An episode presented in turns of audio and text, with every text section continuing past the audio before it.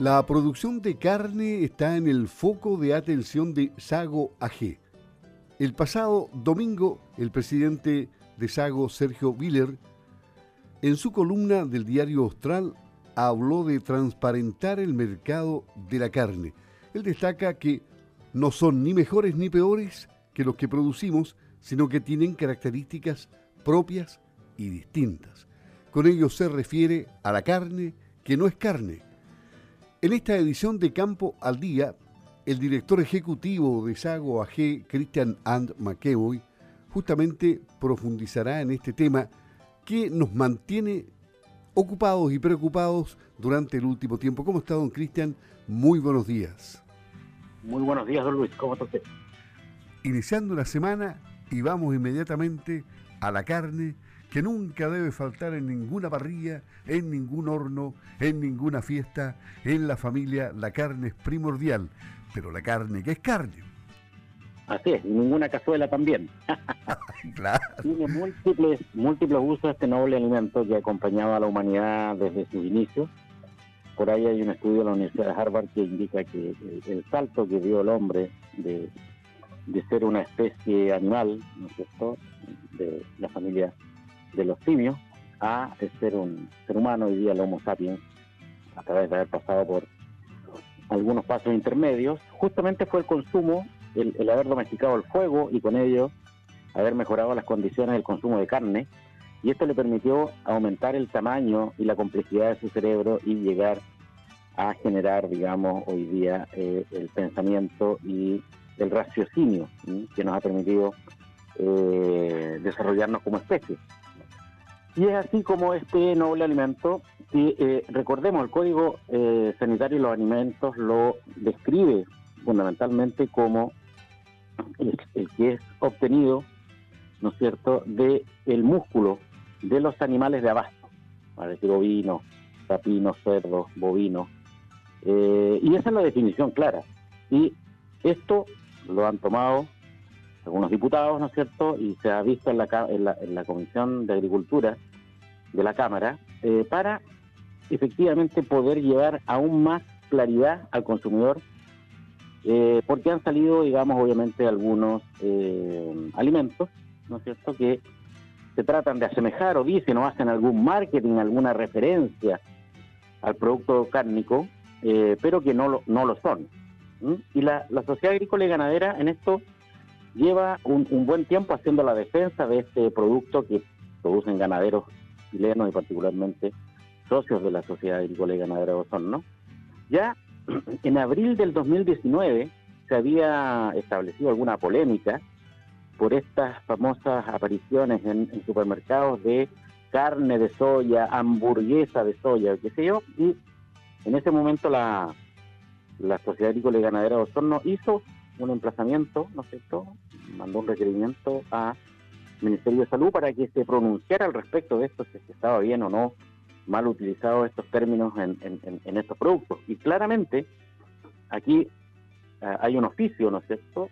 El, el 2314, el 15 de mayo del 2019, donde la subsecretaria de Salud Pública, recordada por todos, Paula Daza, responde a la Sociedad Agrícola y Ganadera y dice, los productos por usted ejemplificados, como son los eh, resultados como carne vegetal, o sea, rotulados como carne vegetal de soya o de hamburguesa, eh, deben cumplir el artículo 107 letra A. Este ya es un cuerpo legal del Código Sanitario que existe hace mucho tiempo y que obliga a indicar la verdadera naturaleza del alimento en forma específica y para el caso no inducir a error o engaño respecto de la naturaleza y condición física auténtica del alimento, por lo que el término carne solo se podrá usar como condición de sucedáneo cuando se aplica obviamente a estos productos que no provienen de el músculo de los animales de abasto, por ejemplo, de, soya u,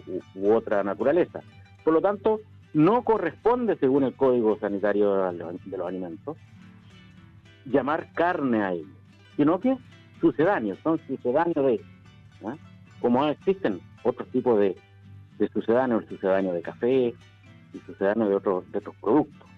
Pero efectivamente, eh, hoy día se quiere ser aún más específico ¿no es cierto?, que esta disposición que ya estaba y con la cual en esa época se dio orden por, por parte del Ministerio de, de Salud que los supermercados y los lugares donde se venden estos productos se hiciera el cambio de rotulado y no se le pudiera denominar carne a estos productos.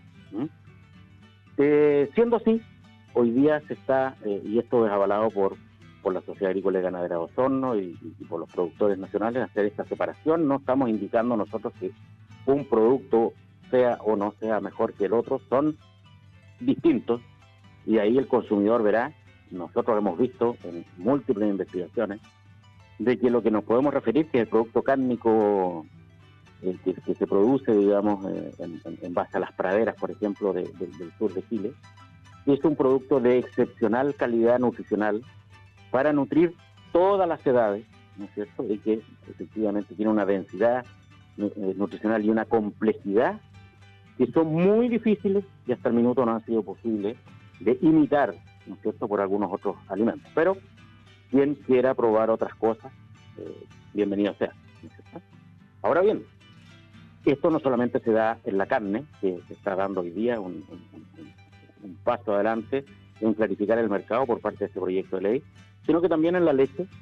Claramente hay algunas empresas que han tratado como de vestirse de esta de este prestigio por cientos y miles de años que se han, que se han ganado estos productos y que han hecho del ser humano lo que es hoy día, ¿ah? y tratar de asemejar ciertas cosas. Y esto, esto claramente es una competencia desleal.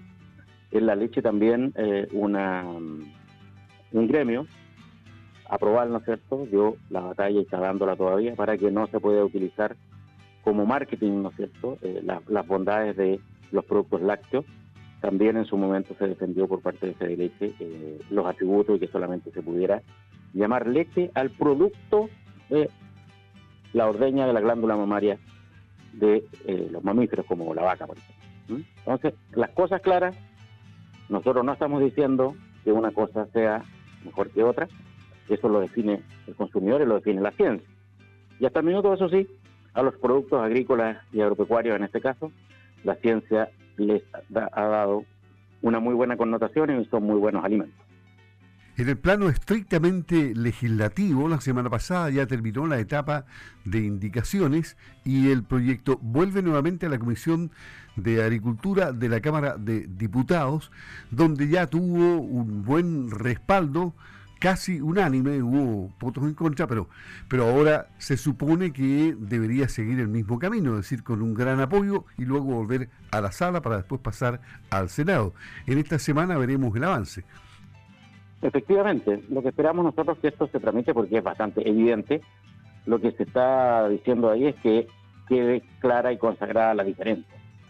Y la hay. Por cierto, uno es un producto natural que ha acompañado a la humanidad por miles de años y el otro es un producto artificial, ¿no es cierto?, en base a vegetales, pero que tienen un proceso industrial de por medio, por lo tanto, eh, tiene otras características y es legítimo que exista, pero no tienen por qué convencer al resto que es mejor que la carne, si no es carne. O sea, pueden, pueden utilizar los argumentos eh, que ellos estimen convenientes en su marketing, excepto llamarse carne o tratar de asimilarse a un producto, porque eso está estrictamente prohibido en el Código Sanitario de los Alimentos y mediante esta otra ley va a quedar aún más clara la posible interpretación que se hiciera hoy día, que diera un, margen a, poder confundirse, para que efectivamente el consumidor no se confunda. Muy bien, pues entonces comenzamos al mediodía con una cazuela de osobuco, infaltable en la familia chilena, y terminamos con un asado al palo a comenzar esta semana corta, don Cristian. Así es. Muy bien. Gusto saludarlo. Igualmente, que tenga una buena semana. Igualmente, hasta luego.